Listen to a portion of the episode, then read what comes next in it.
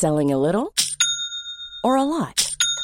Shopify helps you do your thing however you cha-ching. Shopify is the global commerce platform that helps you sell at every stage of your business. From the launch your online shop stage to the first real life store stage, all the way to the did we just hit a million orders stage. Shopify is there to help you grow. Shopify helps you turn browsers into buyers with the internet's best converting checkout.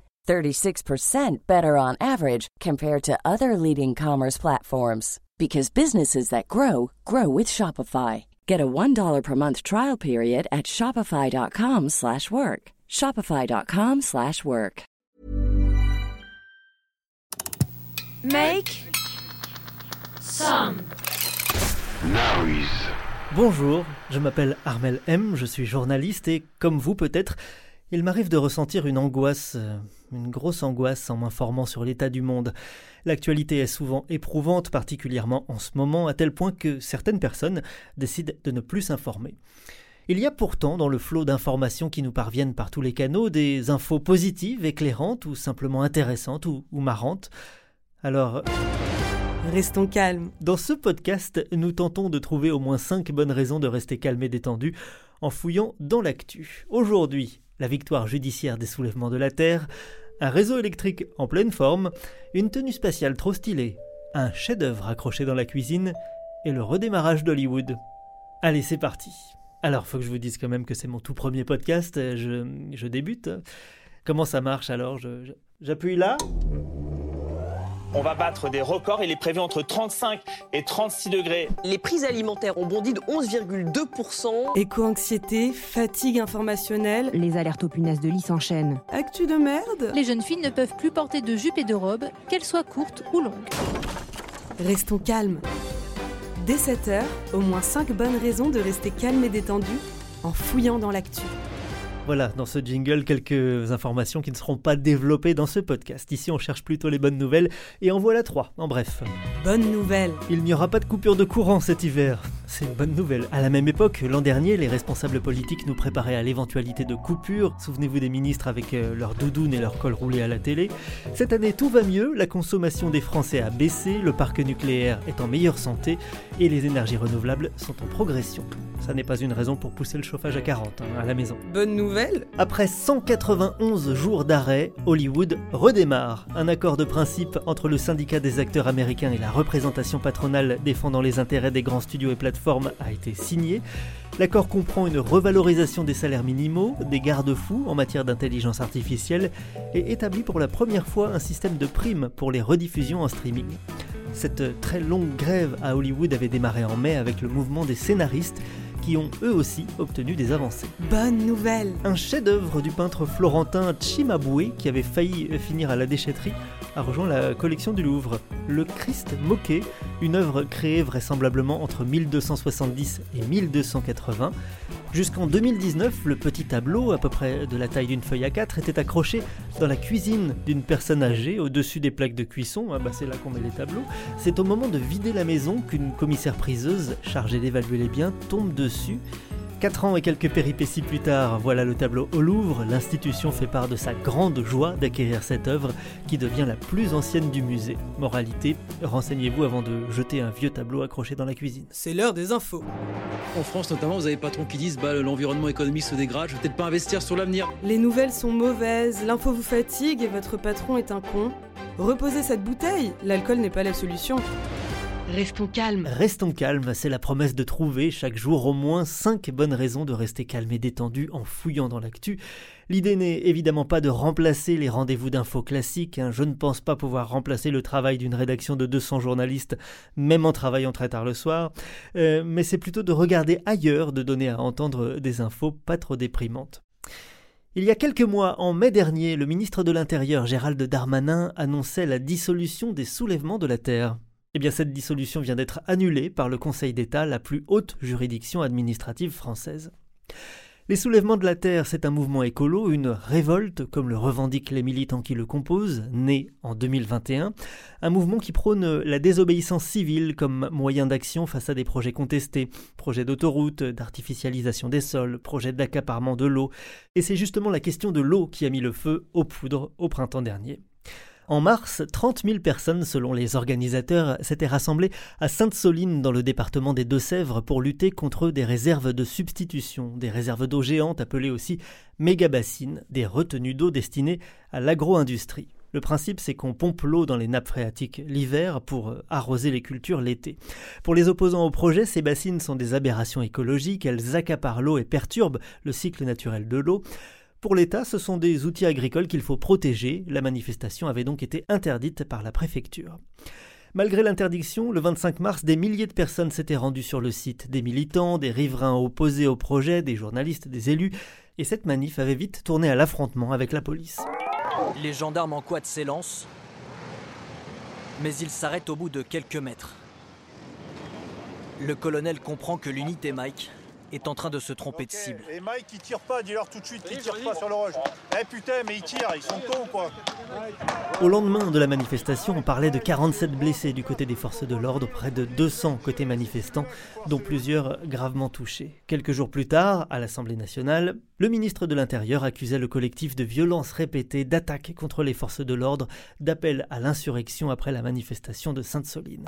Alors oui, à la demande du président de la République et de la Première ministre, Demain matin, je présenterai au Conseil des ministres le décret de dissolution des soulèvements de la Terre. Comme le rappelle le site d'information Reporter, l'annonce de cette procédure de dissolution avait déclenché une puissante vague de soutien.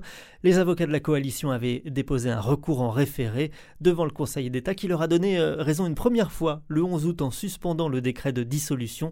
Et puis là, donc la semaine dernière, le 9 novembre, jeudi dernier, le Conseil d'État a finalement annulé la procédure de dissolution des soulèvements de la Terre, rappelant qu'une mesure de dissolution porte une atteinte grave à la liberté d'association, principe fondamental reconnu par les lois de la République. Calmez-vous, madame, ça va bien se passer. Aujourd'hui, il y a une baisse de 30%. Ça va bien se passer. Il va bien se passer. Non, mais il y a 30% Darmanin, de baisse. Oh. Oui, ça va bien se passer. Restons calmes.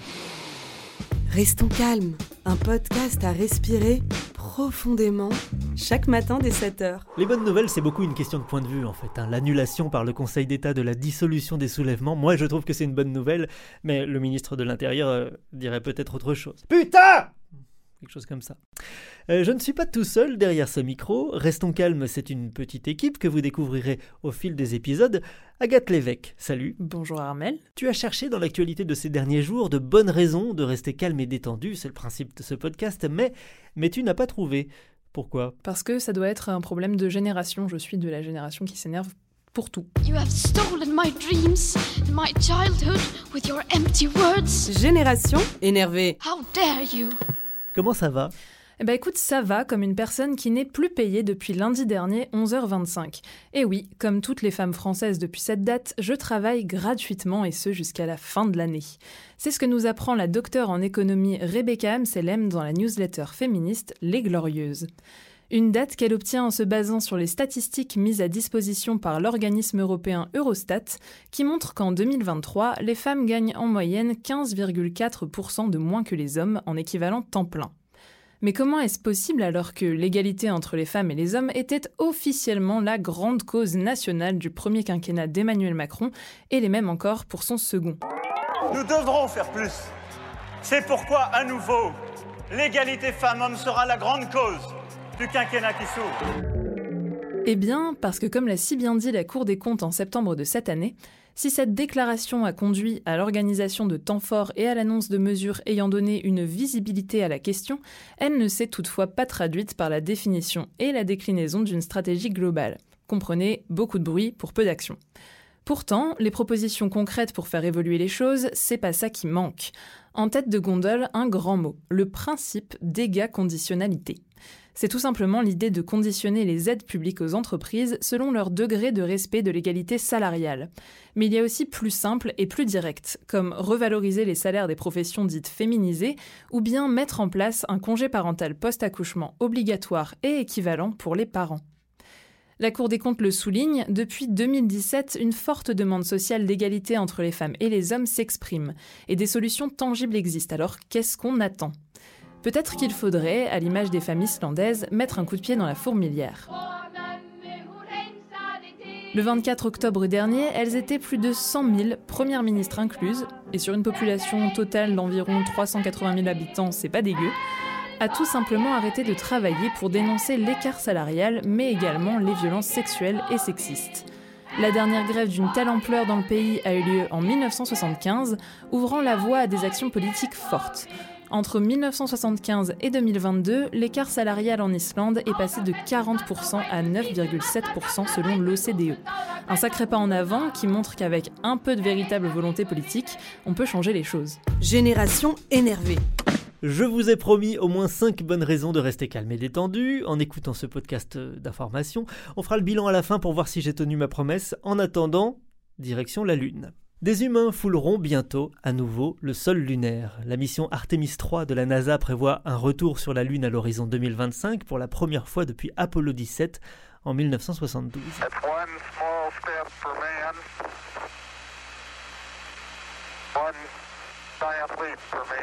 À bord du vaisseau, il y aura quatre astronautes, trois hommes et une femme.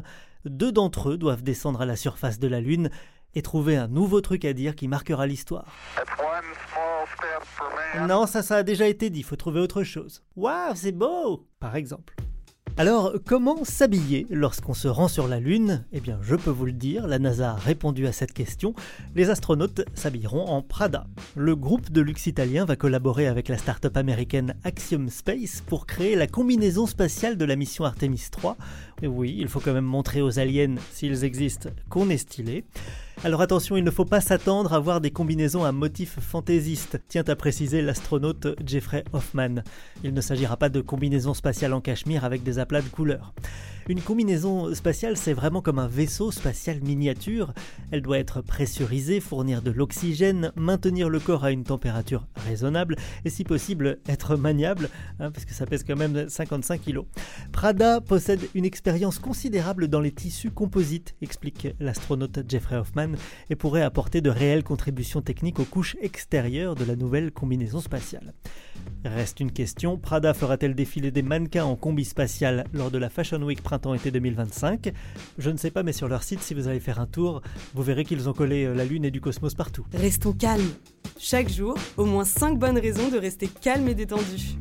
Avec Armel M. Si votre combinaison spatiale est un petit peu endommagée, qu'elle a des trous au genou ou un pet au casque, vous pouvez la faire réparer, il y a désormais des aides pour ça. Un bonus réparation pour le textile et les chaussures. Depuis mardi dernier, le 7 novembre, on peut bénéficier de remises lors de réparations. Ça existait déjà pour l'électroménager.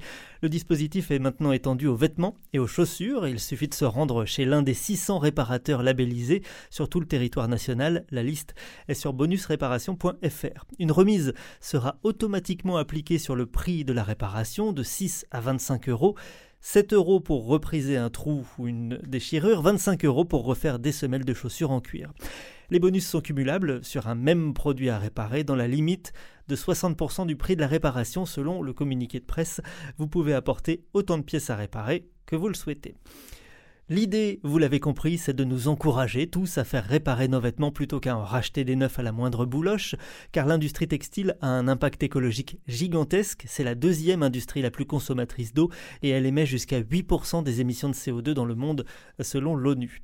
Alors qui paye la différence À la caisse, c'est le fonds Réparation Refashion financé par les éco-contributions versées par les marques.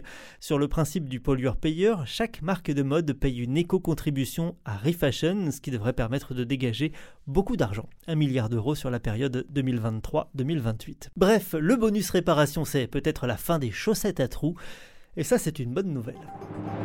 Eh bien, je crois qu'il est temps de faire le bilan. L'actu est déprimante, mais en cherchant bien, on trouve de petites choses positives. La liberté d'association est défendue par le Conseil d'État. Un bonus réparation permet de faire réparer ses chaussettes et lutter un peu contre la fast fashion.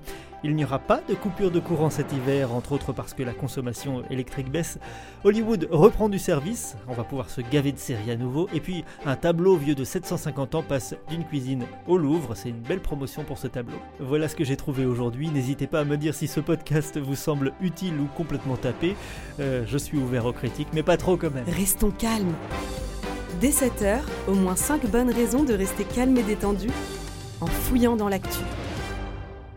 Vous avez aimé cet épisode? N'hésitez pas à le noter, le partager, le commenter et à revenir demain.